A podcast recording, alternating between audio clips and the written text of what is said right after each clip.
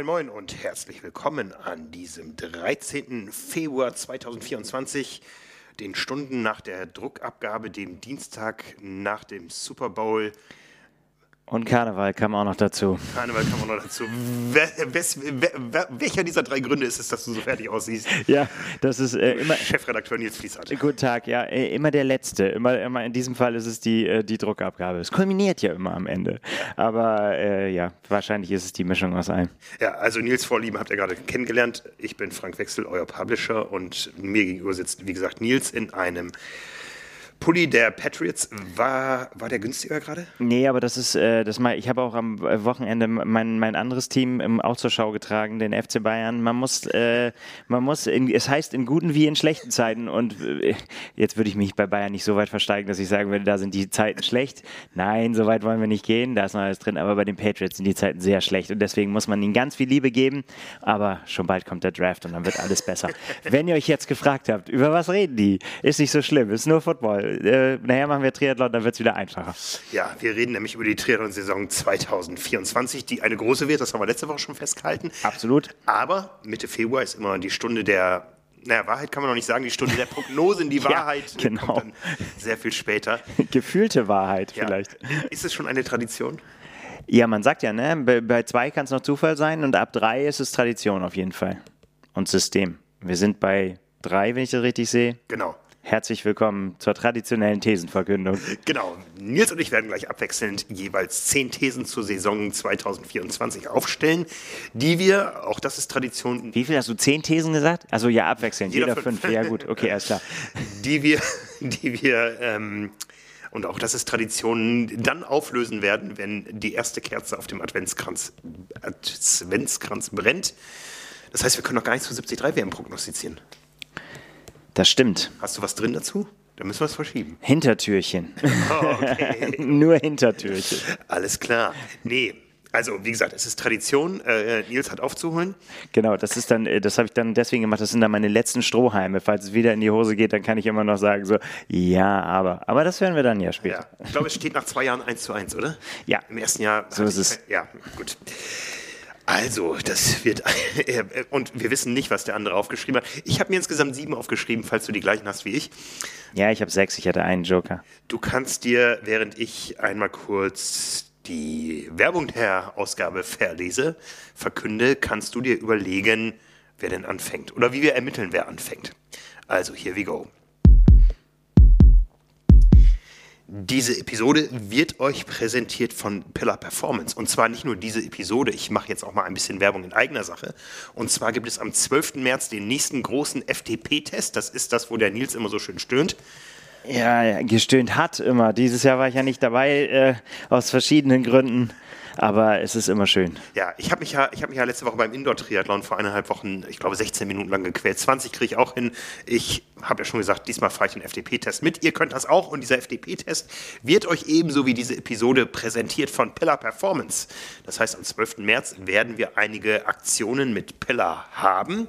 Für diejenigen, die sich da noch nicht so auskennen, Pillar ist ein Mikronährstoffunternehmen und die Produkte sollen helfen bei Dingen wie der Erholung, wie bei der Funktionalität des Immunsystems Immunsystems, bei der Energiebereitstellung und bei der Bekämpfung von Entzündungen. Das Ganze ist für Leistungssportler angelegt und entwickelt. Ganz einfach gesagt sind das Elektrolyt- und Kohlenhydratprodukte, die euch helfen, gesund an die Startlinie zu kommen und die Ziellinie zu erreichen. Damit ihr euch bestens fühlt, immer wieder aufs Neue. Eins der Produkte von Pillar ist zum Beispiel das Triple Magnesium. Das nutzen viele Profis wie Freddy Funk, wie Jan Frodeno, wie Chelsea Sodaro, die gerade verkündet hat, dass sie mal wieder einen Ironman gewinnen will, und zwar in Neuseeland. Und äh, die haben gute Erfahrungen damit gemacht, dass Pillar den Schlaf und die Erholungswerte nicht nur gefühlt verbessern, sondern auch messbar auf verschiedenen Gadgets oder modernen Sportuhren und so weiter. Ja, das Ganze besteht aus einer wirksamen Dosis Magnesiumglycinat und das Beste daran ist, dass es auch noch schmeckt. Und zwar in den Sorten Ananas, Kokosnuss oder in der Beerenvariante. Man schüttelt das einfach auf in einem Shaker, 30 Minuten vor dem Schlafengehen, jeden Abend und dann soll man gut schlafen. Wenn ihr das heute schon ausprobieren möchtet, dann geht einfach auf pillarperformance.eu und nutzt den Code TRIMAC mit großem T und großem M und ohne Bindestrich für 15% Rabatt auf eure erste Bestellung. Also pillarperformance.eu, 15% Rabatt mit dem Code TRIMAC. Das Ganze findet ihr natürlich auch in den Show Notes. So, Nils, ich hoffe, du hast die Pause genutzt und weißt jetzt, wer anfängt. Ja, genau. Ähm, da mir das vollkommen egal ist, wer anfängt, ähm, habe ich mir überlegt, wir machen einfach äh, die These, in deine erste These mit dem Anfangsbuchstaben. Wer da früher dran ist im Alphabet. Moment, das habe ich jetzt nicht verstanden. Mit, mit, welchem Anfangsbuchstaben fängt deine erste These an? Meine erste, die ich aufgeschrieben habe, ja. mit einem P. Siehst du. Meine fängt mit einem A an. Was für ein Zufall. das heißt, ich fange an. Mir ist nichts anderes eingefallen. Deswegen habe ich gesagt, dann nutze ich das doch mal. Außerdem kann ich dann schon mal eine raushauen und dann äh, äh, habe ich schon mal eine im Sack, die du nicht haben kannst. Oder erst nach mir. Okay. Bist du bereit? Dann gebe ich dir Starksignal. Auf geht's. Meine These lautet, und das ist natürlich gleich mein Kracher am Anfang, Anne Haug für 2024 Weltmeisterin. Okay. Jetzt könnte man sagen, wo? Ja, ist nicht so überraschend. Genau, aber die Frage ist, wo? Genau. Und äh, äh ich habe tatsächlich bei diesem, äh, bei der Ausformulierung tatsächlich eben nicht an Nizza gedacht. Wobei ich nicht sagen will, dass Anne Haug in Nizza keine Chance hat, äh, Weltmeisterin zu werden. Ganz im Gegenteil. Aber ich glaube tatsächlich, dass sie T jetzt muss ich gucken, T100 Triathlon World Champion wird. Weil ich glaube, dass sie bei sämtlichen T100 Rennen auf dem Podium landen wird. Ich, ich, ich, also bei sämtlichen, an denen sie teilnimmt, natürlich. Ja, ja, sechs weil Stück. Ich, weil ich es mir einfach nicht anders vorstellen kann. Und so ein bisschen ähm, nochmal äh, einen Denkanstoß so im Nachhinein hat äh, tatsächlich ein T100-Post neulich auf Instagram gegeben, wo sie nochmal das nochmal fallen gelassen haben, was wir ja eigentlich alle vor Augen haben und auch alle ja wissen. Anne Haug wurde in ihrer gesamten Mittel- und Langdistanzkarriere noch nie beim Laufen überholt. Noch nie. Kein Einbruch gibt's nicht bei ihr. Sie ist immer die, die entweder sowieso vorne wegläuft oder das Rennen aufholt. Und ich kann nicht anders. Ibiza hat sich bei mir so eingebrannt. Das war einfach so unfassbar stark, wie sie da dieses Rennen dominiert hat, gegen alles, was Rang und Namen hatte. Und ähm, mit, dem, mit dem Hintergrund, dass sie, dass sie ja gesagt hat, sie will jetzt gezielt sich auf dieses Format vorbereiten. Sie will gezielt an ihrer vermeintlichen Schwimmschwäche arbeiten und will da was tun. Das sollte der Konkurrenz ähm, ja, so ein bisschen den Angstschweiß auf die Stirn treiben. Sie war tatsächlich, ich musste es nochmal nachgucken, ich hatte es nicht, sie ist als 19. aus dem Wasser gekommen in Ibiza, auf Ibiza und hat danach sowas von eingesammelt und sowas nach vorne durch und dann mit einem Lächeln im Ziel äh, äh, sich darüber gefreut, dass ihr dieser Kuh gelungen ist. Und ich glaube einfach, äh, dass, dass, dass das ist das, wo sie dieses Jahr richtig Bock drauf hat. Und ich glaube einfach, dass ja aufgrund dieses Systems, es geht ja darum, Punkte zu sammeln und, äh, und einzusammeln. Und ich habe vorhin gesagt, ich glaube, sie wird bei allen Rennen, wo sie antritt, auf dem Podium landen. Das ist jetzt bei, bei Anna Haug auch nicht äh, so, so, was ganz Neues. Ne? Also das ist jetzt keine, keine wilde, äh, wilde Behauptung von mir, so, ja, mal gucken, ob sie das schafft, sondern das ist ja im Prinzip das, was wir von, von Anne Haug eigentlich ja immer, immer sehen. Also wenn, wenn ich jetzt in ihre, hier reingucke, da, da fällt nur der seit, seit 2000, wann war sie denn mal? Sie war 2018 Vierte äh, im, beim Ironman Frankfurt. Das war ihre Premiere, richtig? Und da kam sie aus so einer, wenn ich das jetzt hoffe, ich kriege das richtig zusammen, aus einer, aus einer langen Verletzung auch, wo sie, wo sie gar nicht klar war, ob sie starten kann und so weiter. Ich hoffe, ich bringe es jetzt nicht durcheinander. Aber danach nur erste Plätze, zweite Plätze, erste Plätze, zweite. Dann war sie dritte äh, in, in äh, St. George. Ähm, Podium ist bei Anna Haug quasi gebucht. Und das gibt einfach so viele Punkte. Und äh, dass man, wenn man da eifrig weitersammelt, dass ich glaube, es gibt nicht so viele, die so konstante Leistungen zeigen können wie sie, sondern da, da wird immer mal ein Ausreißer dabei sein. Oder man ist bei einem Rennen nicht angetreten. So, ne, gibt's, gibt's ja auch, ne? Also es, es sind ja nicht verpflichtet, alle Rennen zu machen. Und jetzt habe ich ganz schön lange für eine These geredet. Ähm, ich glaube, dass, äh, dass das das T100-Jahr für Anne Haug wird und dass es am Ende für einen Titel reicht. Wow. So. okay. Hast du also vorgelegt. Ja, was sagst du dazu? Äh, ja, also ich könnte jetzt meine nächste These ähm, anschließen oder meine erste, um dir ein bisschen Rückenwind dazu geben. Aber ich glaube tatsächlich, ähm, dass dieses Format für Anne Haug gemacht ist. Ja, dieses äh, hochfrequente Gegeneinander Racen mit einem Starterfeld, was über die Saison, Saison eine gewisse Dynamik äh, ja, erleben wird, weil es immer die gleichen sind oder weil zumindest in der Spitze. Ja, da, oder an, das wird sich ja, noch ja, zeigen.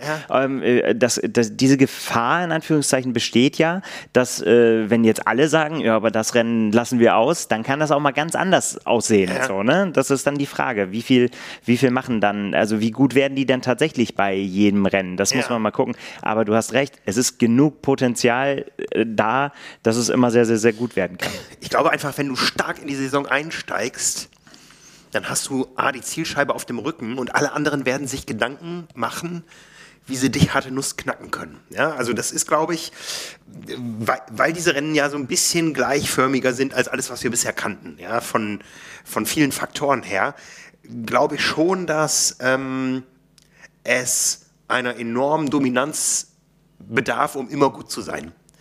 Ne?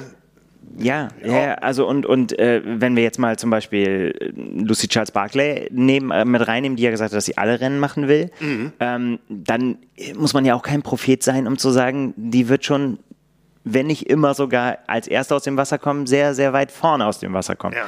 Und Anna Haug wird sicherlich nicht bei allen Rennen sehr weit vorne aus dem Wasser kommen, sondern wird diese Aufholrolle haben. Deswegen finde ich, glaube ich, dieses, dieses Zielscheibending, das funktioniert bei Anna Haug ja eben nicht so richtig. Die kommt halt irgendwann vorbei und dann ist es auch geschehen. So, da kannst du auch nichts mehr dagegen machen. Und dann ja. ist noch jemand entweder vorne oder nicht. Ja, aber alle anderen werden sich überlegen, was für eine Taktik äh, zum Ziel führt, Anna Haug eben so weit zu distanzieren, dass dieser Lauftrumpf nicht mehr ziehen kann. Ja, spannend. Wäre ich gespannt drauf, wie die aussehen soll, weil diesen, diesen Trick versuchen ja alle schon seit Ewigkeiten und wie gesagt, Anna Hock landet immer auf dem Podium. Also es klappt einfach offensichtlich nicht, sie so weit ja. abzuhängen, dass es nicht fürs Podium reicht. Ja.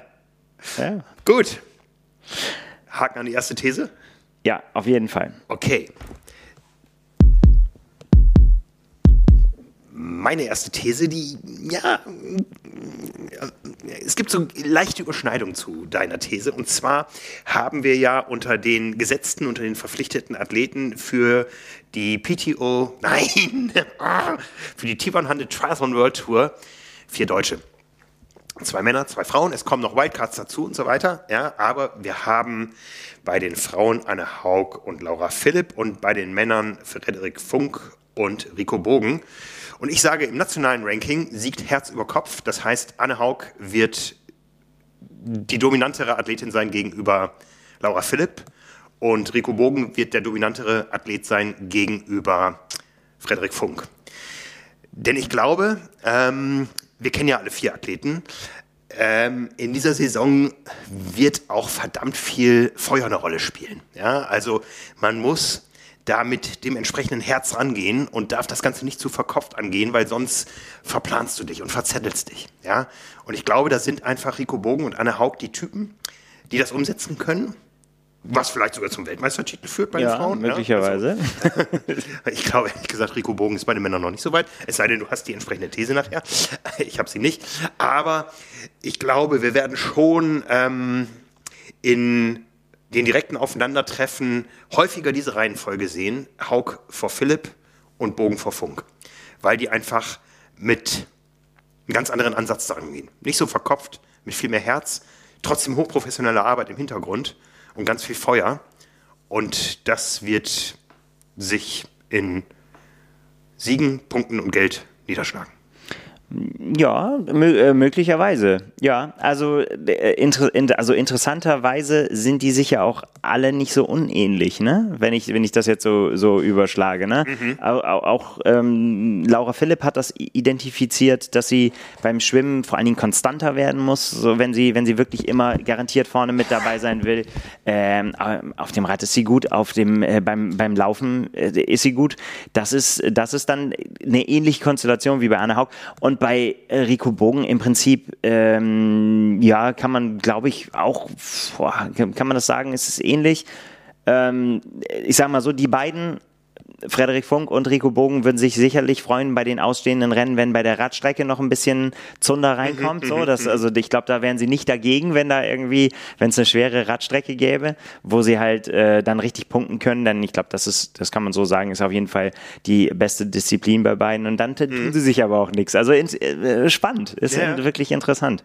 Und ja, bei, bei Rico Bogen muss man tatsächlich sagen, in dieser Manier, wie er äh, 73 Weltmeister geworden ist, das hatte schon was sehr beeindruckendes. Also mich hat das vom Fernseher, ich, ich konnte das quasi bis zum Schluss quasi nicht glauben, dass diese Taktik aufgeht, so, ne? Mhm. weil ich ja nicht, auch nicht in ihn reingucken konnte. Aber dieses Beine in die Hand nehmen, so, ne, Messer zwischen die Zähne, ab nach vorne und dann den, den Druck aushalten das war schon, schon sehr, sehr gut. Und ja, wenn ihm das gelingt, ja, ich mein, dann führt das Zimmer voll. Ja, ich habe ihn ja getroffen vor einer Woche. Ne? Das Interview läuft ja. auf, auf dem YouTube-Kanal. Wenn wir jetzt da schon vergleichen, ne? Ähm, da gibt es ja immer das Announcement, ihr könnt dabei sein und das erste Rennen ist aber schon Anfang März. Ne? Frederik Funk, mi, mi, mi, ist mir zu früh. Ne? Und ja, Rick, das ist aber gemein. ist gemein, ich ja. weiß, ja, ja. Und Rico Bogen, ey, geil, ich kann gegen die großen Tiere racen, ich mach das. Ne? Ja, also. ja, ja, aber das ist wirklich gemein, Frank, weil das natürlich eine ganz andere Saisonplanung voraussetzt. Ja, ja, ne? ja, ja. Und, War ja, sehr überspitzt den, ausgedrückt, ja. Ja, ja, genau. Aber ja, wir werden sehen. Äh, also Miami wird auf jeden Fall gleich, wird auf jeden Fall ein spannender Auftakt auch zu sehen, wer tatsächlich kommt, äh, wer auch Bock auf diesen Kurs hat, der mit Sicherheit auch nicht äh, für alle, äh, bei allen für Jubelschreie sorgen wird, da im Kreis zu fahren. Und mhm. beziehungsweise Miami ist ja nicht nur im Kreis, so wie wir es kennen, das hat ja auch diese, diese Zwischenpassagen, wo man ja so absurde Lenkbewegungen machen muss und so weiter. Aber ja klar, ich meine, letztendlich ist es dieses Umgebung, äh, die Umgebung des Stadions wird man mal sehen, wie viele da schon Bock haben und, und wie gut die Felder da werden. Und mhm. ja, wer weiß, vielleicht kann man da ja auch schon mal früh, ja, schon mal eins von den Rennen, die man dann einbringen muss, schon mal ein gutes Ergebnis im Sack haben. Während die anderen sagen noch so, ja, ich steige später ein. Mhm. Na, spannend. Ja. Ja, ja, wird, wird, wird man sehen. Ja, ich glaube, ich können, äh, könnte sein. Also bei, bei Anne Haug bin ich mir bin ich mir sicher, wie ich ja schon gerade gesagt habe. Ähm, Frederik Funk, schauen wir mal könnte ich mir auch vorstellen, dass der ganz gut punktet. Ja. Gut, bist du bereit für deine nächste? Jawohl. Meine nächste These lautet, Daniela Rief wird ein weiteres Mal unterschätzt und schlägt ein weiteres Mal zurück.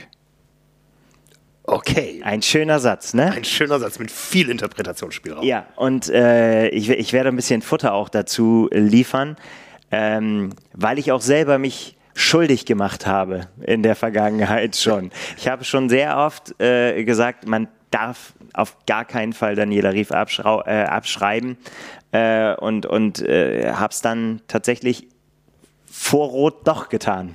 Ja, und was daraus geworden ist, daran erinnern wir uns ja vielleicht noch. Wenn wir uns nicht daran erinnern, dann noch hier eine kleine Gedächtnisstütze, die ich vorbereitet habe. Für dieses Muster, was ich erkannt habe bei Daniela Rief. Nämlich jedes Mal, wenn sie nicht so performt hat, wie man das von ihr kennt, und das heißt überragender Sieg, wurde anders als bei anderen Athletinnen schnell der Abgesang angestimmt und es hieß so, so naja, das war's, die ist durch. Das, äh, nee, die anderen sind besser. Wir reden über ganz andere Namen auf einmal.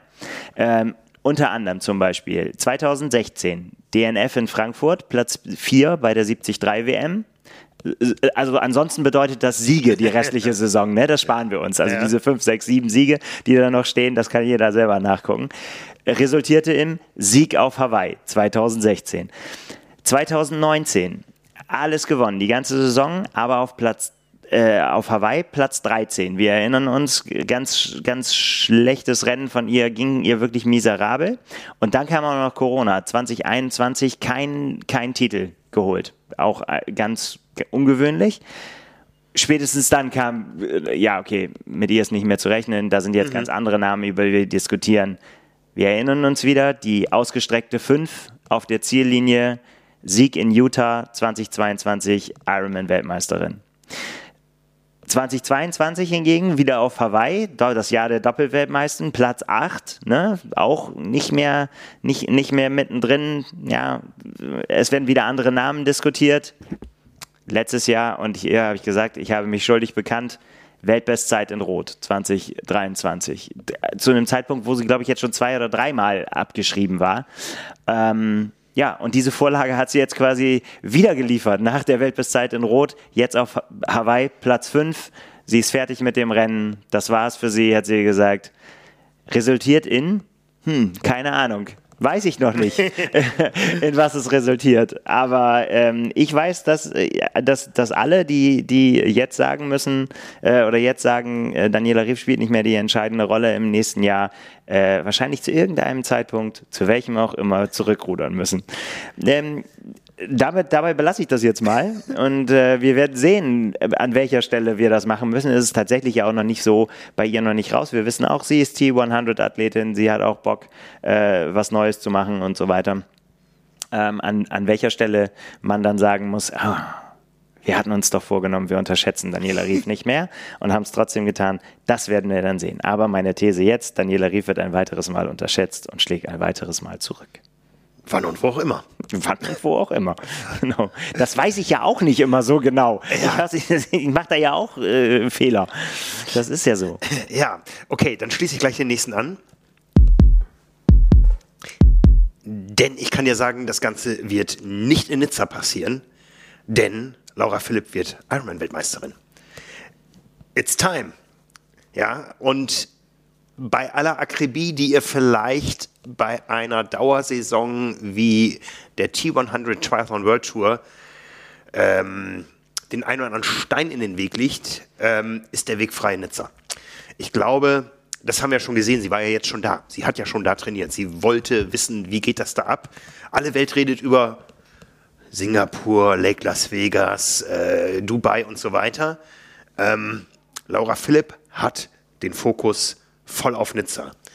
Hat keine Titelverteidigerin, die sie schlagen muss, was egal wäre. Laura Philipp wird mit höchster Akribie durch die Saison gehen und mit höchster Akribie auf diesen einen Tag hinarbeiten. Ähm, ich glaube auch, weil diese T100 Triathlon World Tour ein bisschen schwerer einschätzbar ist. Sie hat inzwischen die Erfahrung mit den langen Strecken. Sie hat die Erfahrung mit Weltmeisterschaften. Und das alles wird sich an diesem 22. September an der Côte d'Azur auszahlen.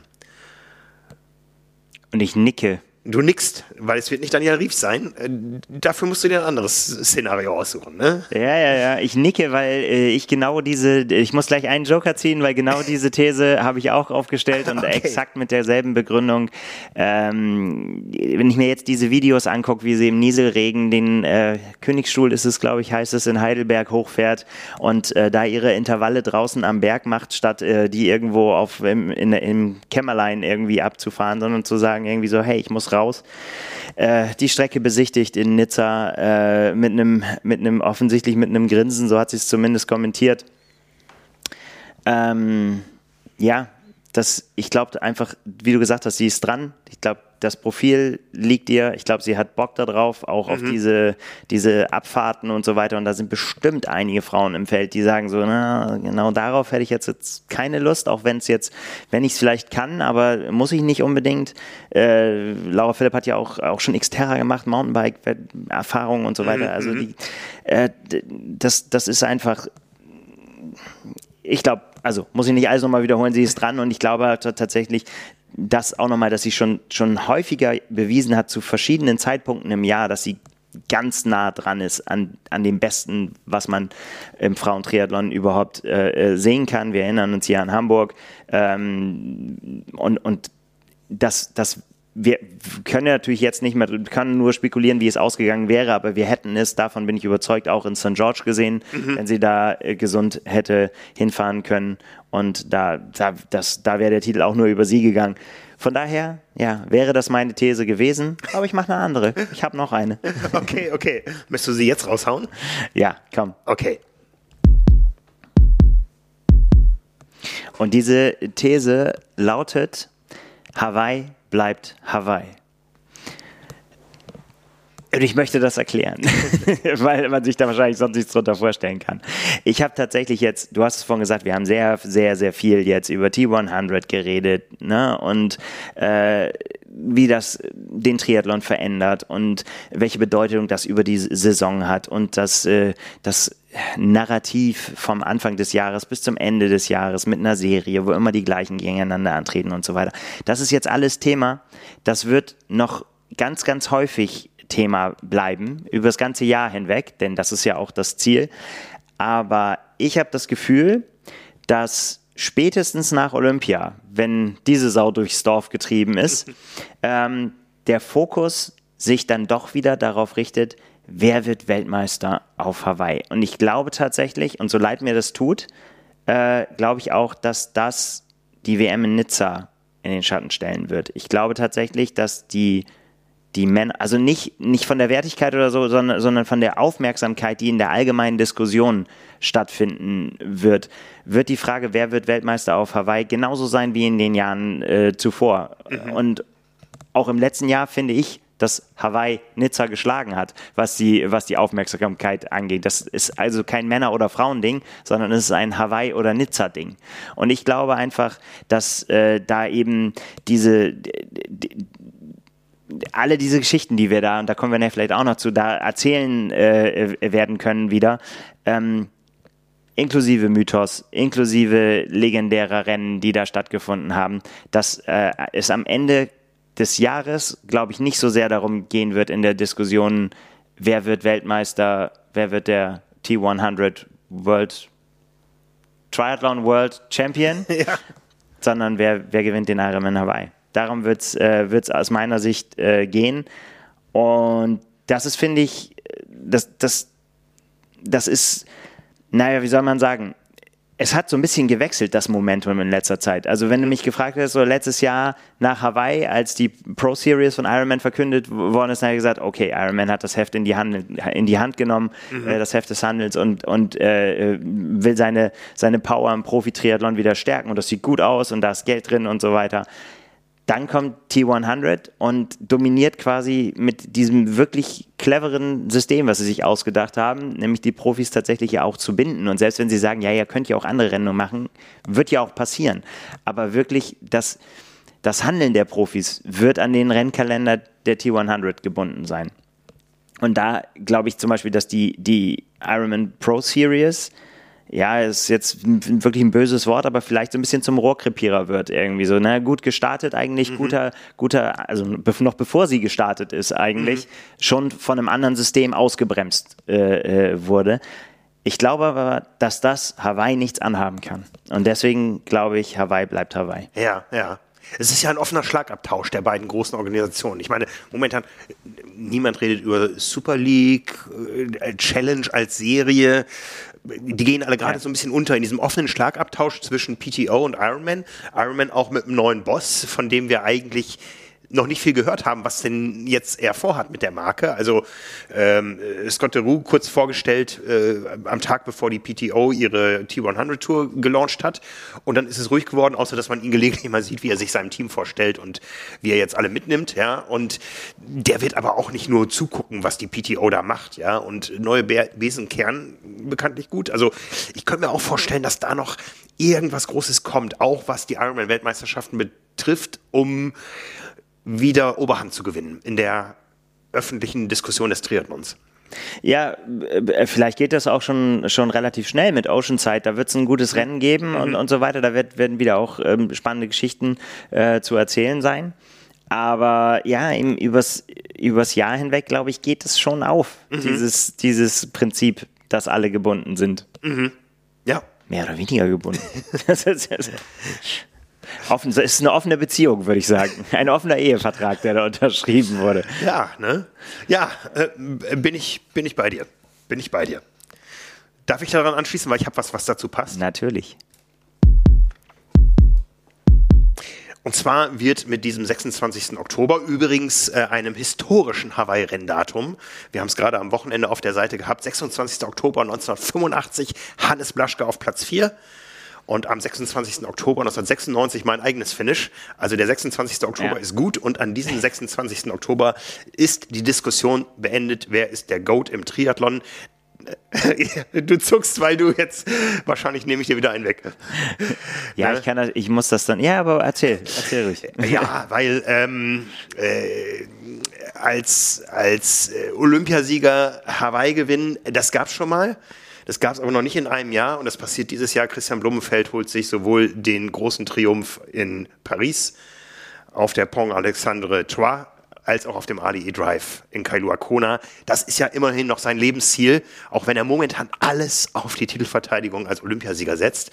Äh, der wird danach umswitchen und äh, verzichtet eben auf das äh, finanziell erstmal lukrativste Format, auf die, auf die T100 Tour. Und ich sag dir, Christian Blumenfeld holt seinen zweiten Olympiasieg, seinen zweiten Ironman-Weltmeistertitel, den ersten auf Hawaii. Und ja, ist dann der GOAT. Welche Zukunft das dann für ihn hat, das werden wir sehen. Ob, ob man danach noch die Motivation schaffen kann. Ähm, es sei denn, man, man möchte jetzt noch ganz viel Geld im Triathlon verdienen. Ähm, ich könnte mir vorstellen, er ist dann wirklich satt und überlegt sich was anderes. Aber dieses Jahr wird der Titel GOAT, der inoffizielle Titel, neu vergeben und zwar nach Norwegen. Ja, Jetzt müssen wir unser schönes System und meine Dramaturgie, die ich mir hier überlegt habe, äh, müssen wir jetzt äh, skippen, weil das funktioniert jetzt alles nicht mehr. äh, deswegen, ich kann dir da nur zustimmen. Also ich habe es genauso. Ähm, Christian Blumenfeld wird Olympiasieger und Weltmeister. Und das ist einfach, ja, also sagen wir es ist, ich, ich bin gläubiger Norweger. Es ist, es ist einfach, weil alles, was sie bisher erzählt haben und alles, was sie sich vorgenommen haben, ist einfach genauso eingetreten. Und es hat genauso funktioniert. Und. Aber Gustav Iden nicht. Ja, äh, Na doch, weil letztendlich hieß es, wir wollen Gold holen. Ja. Äh, egal wer. Ja. Und okay. äh, wir wollen Weltmeister werden. E egal wer. Wir wollen die Weltbestzeit in Cozumel holen. Egal wer. Ähm, wir wollen hier, äh, ähm, hier Sub 7 machen.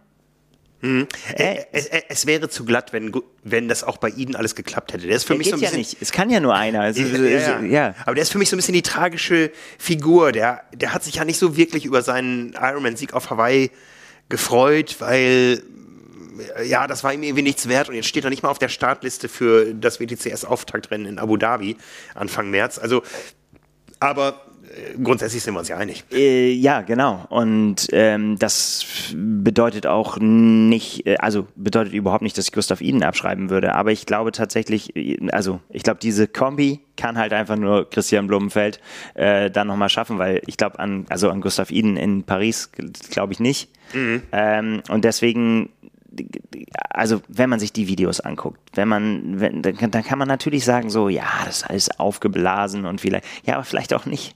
Vielleicht, äh, vielleicht auch nicht. Vielleicht ist es einfach so, weil, weil, weil es wird ja immer nach einem Punkt, nach einer Angriffsfläche gesucht. Ne? Wir erinnern uns an die, an die Trainingseinheiten auf Hawaii, wo viele mit dem Kopf geschüttelt haben und gesagt haben, was, was machen sie denn da wieder? Ne? Und dann gehen die nach Marokko und weiß was ich wo und äh, die, diese Aktionen mit so kurze Rennen aufeinander und so weiter. Ja, aber wenn man dann, wenn man dann dahinter guckt, dann, dann ist zum Beispiel auch, wenn man sagt, so, wenn, falls jetzt einer sagt, so, ja, aber das hat ja nicht, hat ja diesmal, das hat ja auch nicht funktioniert, so, ne? Und mit den US Open wurde geschlagen von Jan Fodeno und so weiter. Aber wenn man sich dann die, das, das hat ja alles Gründe. Wenn man, wenn man hört, dass er damals vor den, diesem PDO quasi null Sekunden auf dem Zeitfahrrad gesessen hat, oder würde man natürlich sagen, ja, schön blöd. Aber es war halt einfach da nicht der Fokus. Mhm. Es war halt mhm. einfach nur, ich habe Bock, das zu machen, machen. Mhm. Und äh, da kann man sich auch erklären, warum man dann auf einmal äh, Krämpfe kriegt, wenn man dann auch an der Sitzposition auch noch rumgeschraubt hat und so weiter. Mhm, mhm. ähm, das sind alles Sachen, oder ja gut, dass es dann bei der 73 WM nicht mehr geklappt hat nach Singapur, wissen wir jetzt auch, dass die da alle mit weiß was ich, was die sich da eingefangen haben äh, in dem Wasser, äh, da nicht in, in Topform mehr angetreten sind. Und wenn denn alles gut läuft, dann finde ich, sieht man ja, sieht man ja auch jetzt schon, Äh, oder hat man jetzt auch schon gesehen? Ich meine, selbst bei den, bei den Rennen, die er dann jetzt gemacht hat, ich meine, nach Abu Dhabi werden wir vielleicht schon wieder schlauer sein. Da werden wir, werden wir mal gucken. Aber in Hamburg, das war schon ganz schön knapp. Da haben wir hier auch schon drüber gesprochen. Da reden wir über sechs Sekunden ne? Mhm. zum, zum Sieger. Und äh, mir fehlt da die, fast, die, die, die Fantasie zu sagen, der eine ist der Beste und der dominiert die Dings und, und Blumfeld hat keine Chance mehr. Mhm. Nee, mhm. würde ich nicht mhm. sagen. Und ich meine, klar, in Paris, da war ein bisschen größerer Abstand, aber ich glaube, das hast du ja auch schon mal gesagt, da lag der Fokus nicht so darauf, dass man sagt, ich muss jetzt unbedingt das Test, äh, Test-Event gewinnen. Mhm. Ähm, ja, also ich glaube, du hast recht. Ich glaube, das geht auf. Ja, das werden wir, das werden wir im Dezember dann feststellen, aber ich, ich, wir wissen es äh, spätestens im Oktober. Ja, genau. Ach komm mal, das sage ich jetzt nicht, da mache ich noch ein Dings draus. Da, ma, da mache ich noch einen, da mache ich noch einen Punkt draus, mache noch eine These draus. Ja? Du bist auch wieder dran. Möchtest ich bin du? dran, ne? Ja, mach. Okay. Das ist vielleicht jetzt auch ein bisschen gewagt, diese These, aber ich äh, versuche es trotzdem, weil wir ja davon ausgehen, dass Christian Blumfeld so überragend äh, abschneidet bei der ähm, Ironman WM, sage ich, Christian Blumenfeld gewinnt auch in 2024 wieder das äh, PTO World Ranking. Und das, obwohl er kein T100-Athlet ist.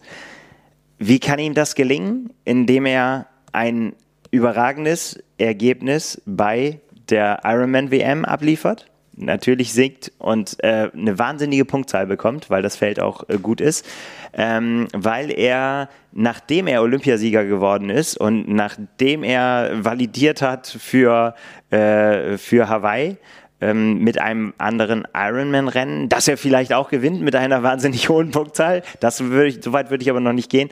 Ähm, und äh, er be bekommt dann nochmal Lust, auch nochmal die Beine ein bisschen auszuschütteln und macht in dem Jahr noch irgendwann nochmal eins von der, von der Serie, weil er eine Wildcard bekommen hat und äh, startet da auch durch und kann da dann natürlich aufgrund des Diamond-Status auch wahnsinnig viele Punkte sammeln, sodass er quasi die Ausnahme von der Regel wird. Also so ähnlich wie Magnus Ditlev dieses Jahr, der äh, ja Zweiter geworden ist im Jahresabschluss-Ranking und das eben, obwohl er auch nur ein PTO-Rennen eingebracht hat. Er hat natürlich aber noch die Weltbestzeit in Rot auf der Pfanne gehabt und dafür viele Punkte gekriegt. Also, da äh, habe ich jetzt noch keine Antwort drauf, wo Christian Blumenfeld da die Punkte herholt.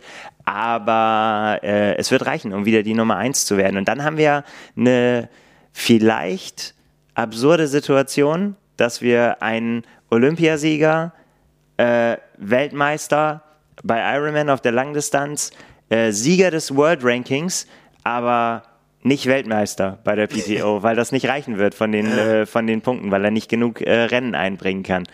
Und dann ist da die Frage, ob das System vielleicht hinkt. Das werden wir dann sehen. Das werden wir danach beantworten müssen, wenn man sagt, irgendwie einer, der dann quasi sowas alles abgeräumt hat, mhm. aber trotzdem äh, nicht der Weltmeister ist auf der Distanz, wäre irgendwie auch seltsam.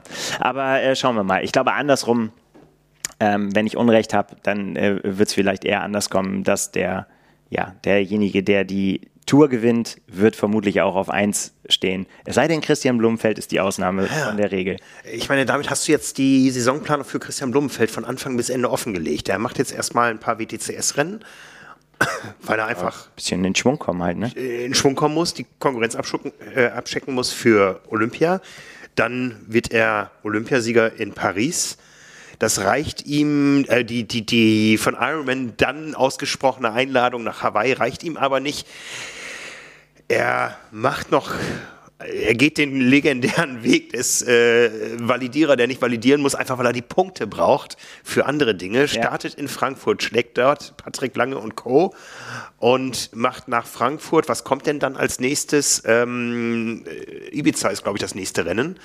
Der, ja. wo er dann eben auch mit der Wildcard äh, der PTO starten wird.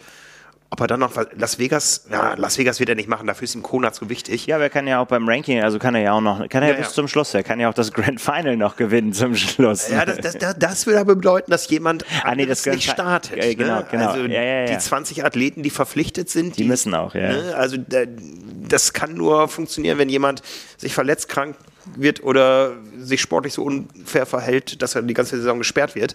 Sonst ist das Rennen dicht. Ne? Mhm. Ja, also viele Ifs and Whens, ja. wie es so schön heißt, aber wir werden sehen, wie viel davon noch übrig ist. Ja.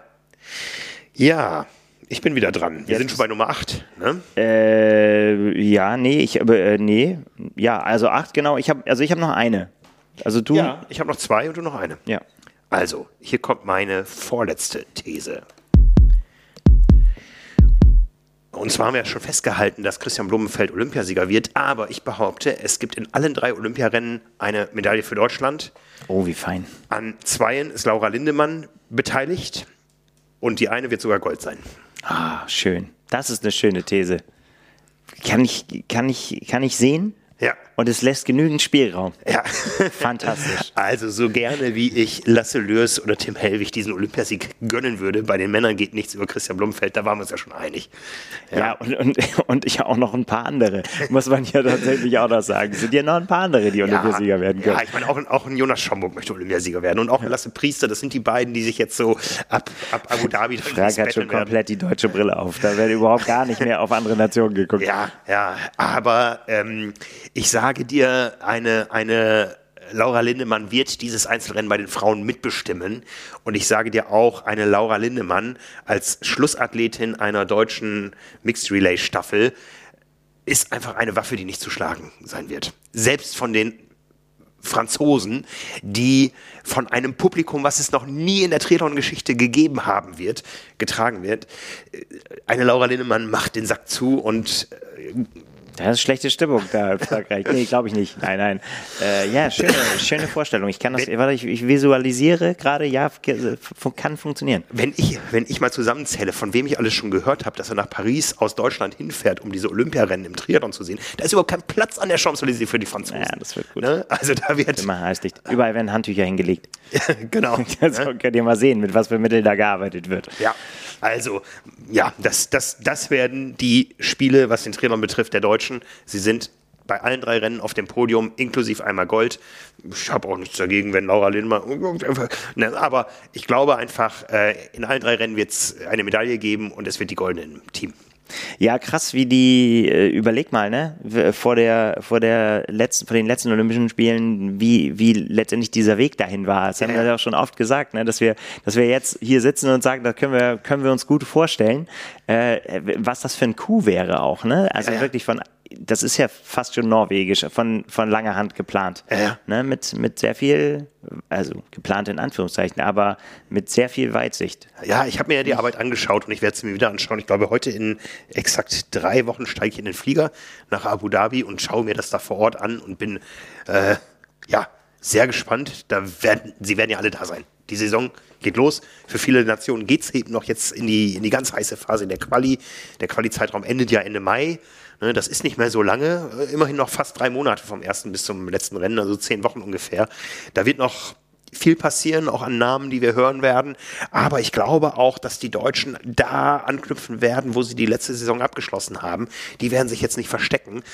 Äh, A, in der Form, dass sie ähm, nicht, nicht sich bei den Rennen verstecken, die werden da hinfahren. Ja? Es gibt ja noch, noch mindestens drei Rennen, wo wir davon ausgehen können, dass sie da alle sein werden international. Und da werden sich auch die Deutschen stellen und sich auch im Rennen nicht verstecken und schon sagen, hey, in Paris wird auch über uns gesprochen und wir zeigen euch mal hier, wie Triathlon geht. Ja, bin ich ja. dabei. Ich ja. werde das aus der Ferne beobachten und äh, ja, ich werde dann gucken, ob diese Visualisierung, die jetzt gerade stattgefunden hat, das behalte ich einfach dann ist die, mit der Kraft des Willens werde ich das rüberschicken und dann funktioniert das. Ja, ja, also mh, auch, auch das wird spannend. Ich meine, wir haben schon ja dafür gesorgt, dass man den Olympia Athleten und Aspiranten so ein bisschen näher kommt, ja, mit unserer YouTube-Serie. Und wir haben ähm, ein wunderbares Triathlon-Wochenende Anfang März vor uns. Die äh, WDCS-Rennen finden ja in der arabischen Welt statt. Wir wissen, der, die Rennen starten da gerne am Freitag und das auch am Freitag sehr früh. Das heißt, an diesem Freitag in drei Wochen werden wir ja, sehr früh die Rennen schon abgeschlossen haben. Am Samstag dann das Mixed Team Relay und dann geht es ja weiter auf der anderen Seite, auf dem Kontinent in der anderen Richtung, in Miami mit äh, dem ersten T100-Rennen und tja, boah, ey, Oh, ja. Ich bin schon ganz flatterig. Ja, das, ja, da, da, ja, da wird man halt die ganze Bandbreite sehen und äh, ja, auch total, ähm, ja, da kann man auch vielleicht auch dann besser einschätzen, dann irgendwann auch, ja, was die in Anführungszeichen Kurzdistanzler äh, auch für die T100 äh, letztendlich bedeuten, ne? Die, mhm. die, die, die ja auch damit auf der Liste stehen. Und äh, das, das wird schon nochmal im Vergleich zu den, zu den PTO-Rennen des letzten Jahres auch nochmal eine neue Komponente, mhm. äh, glaube ich, noch dazu bringen. Mhm. Ich, ich stelle gerade fest, ich habe mich verbucht. Ich hätte von Abu Dhabi nicht über Istanbul, sondern über Miami fliegen sollen. Ja, ist ja quasi ums Eck. ja, also ja, und das ist schon so bald. Meine letzte These fängt auch schon so bald an, aber du, du bist noch dran. Du hast noch vorher eine. Ich gebe ja. dir mal hier das äh, Signal. Meine letzte These ist äh, tatsächlich mir, mir wie ein Déjà-vu heute Nacht im Traum erschienen.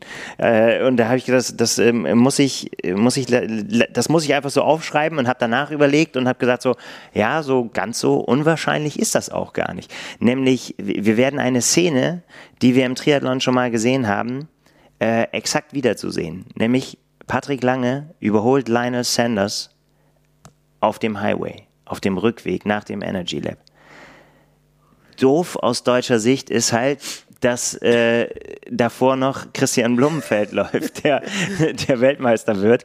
Äh, aber äh, oder oder ich sag, behaupte einfach, das widerspricht sich und ich weiß es noch nicht. Also das habe ich gesehen, tatsächlich habe es wirklich geträumt heute Nacht.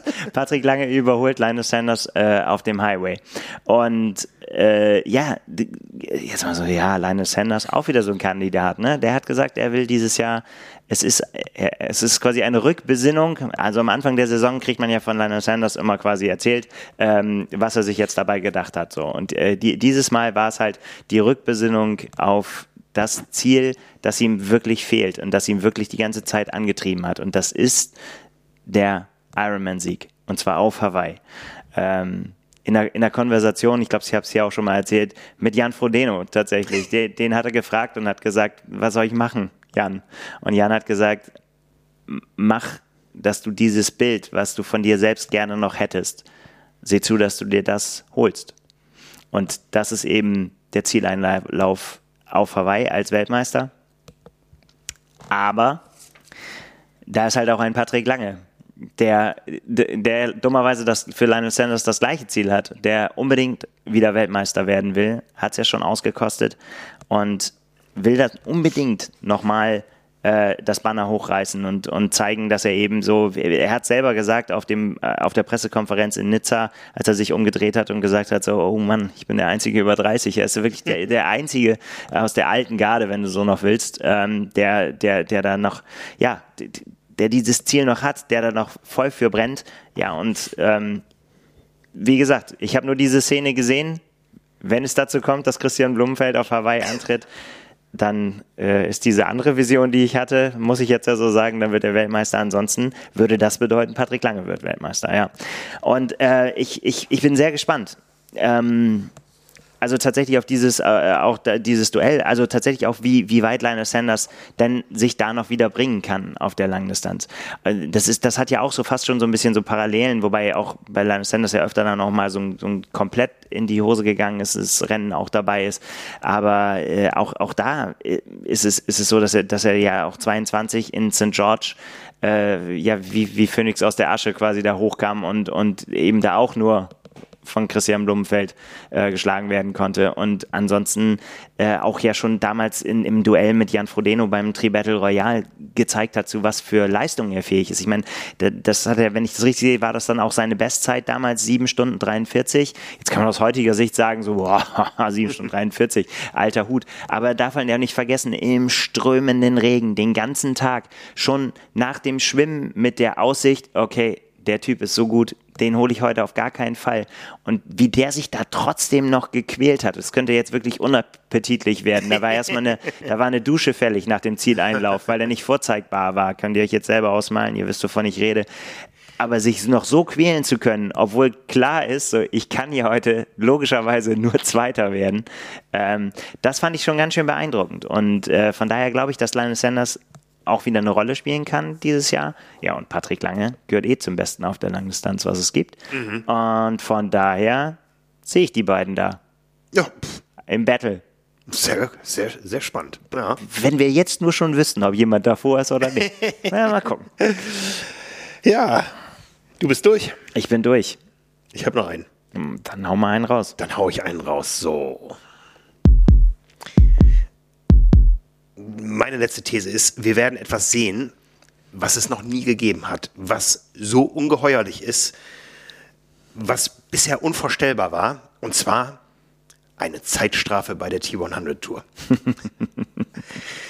ich muss ein bisschen ausholen. Ähm, die PTO hat sich ja jedes Jahr neu definiert. Ja, es gab jedes Jahr was Neues. Und irgendwie hatte man immer so das Gefühl, äh, die Athleten haben dann Freifahrtschein für alles. Ja, also wir erinnern uns an ganz schlimme Bilder, zum Beispiel von den Canadian Open aus Edmonton mit ähm, äh, ja, ein, einem, einem Windschattenproblem, was dem Ruf der Serie nicht gut getan hat. Ja, wir erinnern uns äh, an die Szene Jan Frodenos letzter großer Sieg, äh, wo er dann noch quasi äh, an, der Mountline äh, sich eines, eines an Anzugteils entledigen durfte, ohne zurück zu müssen zu seinem We Wechselplatz.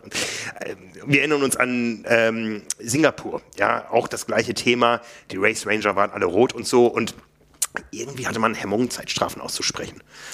Ne? Ja. Aber es findet ein Umdenken statt und zwar in der Form, das lässt sich doch perfekt inszenieren. Ne?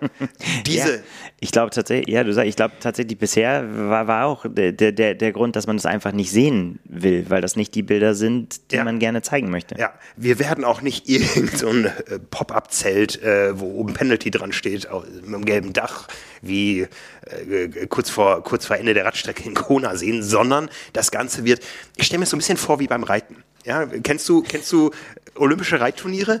Da wird ja die Gastgeberstadt immer mit inszeniert. Ja, also wir werden in Las Vegas wird in diesem Penalty Tent ein Marterfall stehen.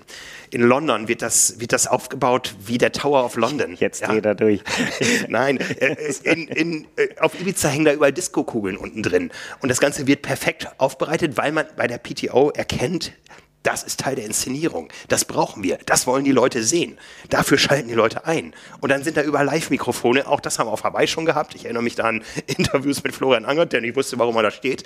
Ja, aber ähm, das wird zum Triathlon mit dazugehören. Wir erinnern uns, wir, wir wissen das alle, die, die Strafrunden beim Biathlon und so. Ja, da kann man Geschichten erzählen. Und Ja. das wird die PTO erkennen und das wird nicht lange dauern. Entweder schon jetzt in, in Miami, vielleicht gibt es da noch mal so, ähm, ja, vielleicht muss man da noch mal gucken, wann man wo das in, man, man, man denkt das so mit, ohne dass es vielleicht da schon zum Tragen kommt, aber spätestens in Singapur wird es spektakuläre Bilder aus Penalty-Tents geben, weil ich auch der Meinung bin, dass ähm, ein 20 Meter Abstand bei einem so, so, so starken Feld, mh, das wird ganz schwer durchzusetzen von Athletenseite, wenn man nicht irgendwo raus sein will aus dem Geschehen. Das heißt, man muss einen sehr, sehr schmalen Grat wandern und das wird aber auch von der Orga, sage ich jetzt mal so als Wolke, irgendwo auch erkannt und genutzt werden für die Inszenierung der Show. Okay. ähm, Sehr gewagte These. Sehr gewagte These, ich bin noch nicht überzeugt. Also, ich glaube tatsächlich, dass das zum Problem werden könnte. Also mal angenommen, das würde so komplett umgesetzt und es werden knallharte Zeitstrafen verteilt für alle Regelverstöße, die man so beobachten konnte bisher. Dann würde das natürlich diese das Narrativ stören, weil das natürlich massiven Einfluss auf die Renngestaltung hätte, also und auf die, die Ausgänge der, äh, der Rennen.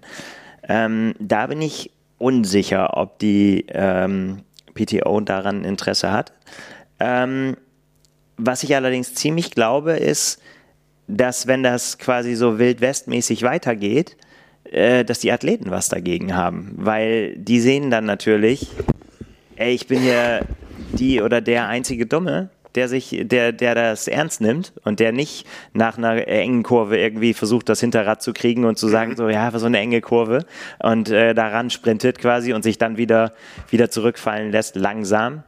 Ähm, dass das anfängt zu rumoren irgendwann. Und das, das haben wir ja tatsächlich schon äh, bei dem von dir angesprochenen Rennen in Edmonton damals gesehen, dass es da sofort massiven Protest gab und gesagt hat, ey, so, so geht es nicht. So mhm. nach dem Motto, so, da ist ja auch überhaupt gar kein Kampfrichter draußen. Also wer soll denn da überhaupt richten? Ja, ja und ähm, da, da glaube ich schon, dass einfach jetzt, wo es einfach um so viel Geld geht, es ging schon immer um viel Geld, aber ähm, jetzt kommt es halt darauf an, dass du quasi durch das Jahr dass dir das nicht öfter passiert. Du musst mhm. ja viel konstanter sein. Ne? Einfach am Anfang bei den ersten Rennen, als es dann hieß ja 100.000 äh, auf die Kralle, wenn du dann das Rennen gewonnen hast, und dann war das ja vielleicht auch das einzige Rennen des Jahres so, ne? Und dann bist du vielleicht gut davon gekommen. Und jetzt mhm. oder halt eben sagst halt eben so, ja gut abgehakt. Ich habe die halt nicht ge geholt, aber es wird jetzt dann auch entscheidend sein, ob du Fünfter oder Dritter wirst oder so weiter. Und das hatten wir ja auch schon hier besprochen, dass es sich für die Athleten lohnt, um yeah. jeden Punkt zu kämpfen. Und äh, wenn sich dann abzeichnet, okay, die Kamera ist vorne beim, bei der Führenden oder beim Führenden und hinten ist Wilder Westen, das werden die nicht lange mitmachen, glaube ich. Also da vermute ich, dass es also die ein oder andere Persönlichkeit gibt im, äh, im Profisport, die, äh, die da auch den Mund aufmacht. Ja, ich glaube auch, das wird nötig sein, denn wir werden ein neues Rennformat mit neuen Renndynamiken erleben. Und das wird zwangsläufig dazu führen, dass es zu einer Regelwerksdiskussion kommen muss. Ja? Also wir wissen ja, die Regelwerke kommen vom Weltverband und der hat bisher wenig Interesse an der Langstrecke gehabt. Und das hat ja auch Marisol äh, Casado gesagt, die, die Weltverbandspräsidentin bei der, bei der Eröffnungspressekonferenz der T100 Tour. Wir wollen damit unsere Reichweite in neue Gefilde ausstrecken, wo man bisher nicht so, so zu Hause war. Und bei aller äh, Fairness, die diese Zeitstrafen im Age-Group-Bereich mit den Penalty-Tents und der langen Aufenthaltszeit ähm, was die bewirken sollen. Ich glaube, das muss man im Profizirkus tatsächlich anders anders messen. Also man wird da sicher irgendwo ähm, die, ähm, die Schwere der Strafe an die, ähm, an die, an, an die Schwere des Vergehens anpassen müssen. Ja? Also mhm. es kann nicht sein, dass bei einer marginalen Windschattenverletzung du komplett raus bist. Ja? ja. Ähm, auf der anderen Seite glaube ich an diese Dynamik, die das reinbringen kann. Denken wir an die Boxenstops in der Formel 1 oder auch mal, es gibt ja auch da diese Strafen, dass du durch die Boxengasse musst. Ja, so, ja, ja. Ich schaue keine Formel 1 mehr, aber äh, sowas gibt es ja da auch. Und das ist alles, ähm, das sind alles Dinge, die das, die dieses lange, für Fernsehzuschauer immer noch lange Radfahren von 80 Kilometern attraktiv machen. Ja, äh, das darf, die, die, die PTO hat kein Interesse daran, dass die Leute das Schwimmen gucken, den Wechsel gucken, dann sich eine Stunde irgendwo andere Programme angucken, um dann zum Laufen wiederzukommen. Die werden Geschichten erzählen müssen und da gehören solche Dinge mit rein, ja, weil sonst ist das alles austauschbar. Zumal wir auch gesehen haben, dass nicht jede Strecke gleich attraktiv ist. Also ich glaube schon, da wird sich was entwickeln und da werden diese Penalties und äh, gewisse Dinge dazugehören müssen um die Ziele der PTO zu erreichen. Und zwar, das haben sie wörtlich so gesagt bei dieser äh, Pressekonferenz, sie wollen eine der Top Ten Zuschauersportarten werden der Welt. Ja, und wir haben gerade gesehen, was beim Super Bowl abgeht. Also ein Platz von den Top Ten ist ver vergeben. Ja, ne? das also, kann man, glaube ich, so ne? sagen. Ja. Wir haben Tennis, wir haben Basketball, wir haben Fußball. Wenn man zu den Top Ten dazugehören will, da gehören auch die ganzen Wintersportarten dazu, dann müssen Geschichten während des 80 Kilometer langen Radfahrens erzählt werden. Und dafür werden solche Dinge inszeniert nicht, nicht in der Form inszeniert, dass man willkürlich da reingreift, sondern einfach indem man durchgreift und dieses Durchgreifen aber auch dokumentiert. Anders als auf Hawaii, wo nichts dokumentiert wird, wo, wo Athleten nach, nach, nach zwei Jahren immer noch nicht wissen, wofür sie bestraft wurden. Das wird anders sein, ja. Und ähm, das wird natürlich zu sehr, sehr viel zur Entwicklung eines sehr, sehr großen Fingerspitzengefühls und einer ganz klaren Dokumentation führen, wo natürlich auch der Race Ranger eine Rolle spielen kann. Also der, ich kann mir nicht vorstellen, dass es keinerlei Kommunikation zwischen, zwischen Race Ranger und PTO gibt und die auf einmal demnächst in Miami stehen, hier sind die, hier sind die Devices. Das wird alles mit äh, geplant und das macht den Sport interessant und zukunftsfähig. Ja gut, das, und es wäre natürlich auch dann dieser nächste Schritt, der ja immer dann äh, gefordert wurde ne, und immer gesagt hat, also da sind wir, das haben wir ja auch hier schon öfter besprochen oder auch mit äh, in, in verschiedenen Diskussionen, die wir hatten, auch immer gehört haben, so, also man darf jetzt nicht stehen bleiben auf dem Stand und sagen so, ja, wir haben ja den Race Ranger, so, ne, und damit ist es jetzt quasi erledigt, so, ne, weil das, das ist eben diese Kommunikation, also nicht nur hinter den Kulissen, sondern tatsächlich eben auch im Rennen, ne, mit den De Devices quasi mit Kampfrichtern und so weiter, das alles, was ja Zukunftsmusik ist, das muss ja auch irgendwann mal angeschoben mhm, werden, so, und die mhm, Zeit mhm. ist wahrscheinlich jetzt. Ja, ja, ich meine, die PTO hat immer viel gesprochen, immer, immer äh, overpromised, underdelivered. Ich glaube, in diesem Jahr wird das ein bisschen anders. Also ich glaube, die sind sich schon ihrer Verantwortung bewusst, die sie auch gegenüber den Athleten haben und äh, den Investoren und so. Da wird was kommen. Ja, die sind, also ich meine, alle Topstars sitzen in einem Boot jetzt, ne? Ja. Da ist mhm. nicht mehr, also fast alle, muss man sagen, aber wirklich ja mit, mit echt wenigen Ausnahmen. Ja. Ja, das wird, äh, wird wild. Äh, bin ich mal gespannt. Äh, ich würde jetzt noch keine Prognose äh, aufstellen, wer jetzt hier mehr Recht hat. Das wäre jetzt meine Frage ähm, gewesen, ob du ein Bauchgefühl hast. Ich würde sagen, wir haben, wir waren in der einen oder anderen Stelle sehr konkret. Das kann super schnell widerlegt werden, zum Beispiel durch eine Zeitstrafe. Und dann äh, war es das mit der einen oder anderen Prognose. Und äh, dann kann man sich auch auf den Kopf stellen, was das sonst noch so bedeutet. Ja. Wer weiß, wie, wie ähm, aussagekräftig meine Träume sind. Das, das muss ich, also wenn das klappt, dann muss ich das äh, nochmal in bare Münze um, ummünzen. Ja.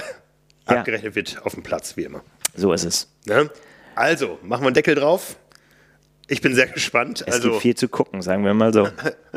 ich freue mich drauf. Also, mich hört ihr nächste Woche nicht. Ich darf äh, Fahrrad fahren auf Fuerteventura. Mich hört ihr in zwei Wochen wieder. Und dann geht es für mich ja schon so langsam Richtung Abu Dhabi. Ne? Nächste Woche, Nils, sucht ihr jemanden aus, der mit dir talkt. Das mache ich. Ne? Und äh, euch allen eine schöne Zeit. Vielleicht sehe ich den einen oder anderen ja auf Fuerteventura nächste Woche. Ich freue mich drauf. Bis die Tage. Macht's gut. Grüße.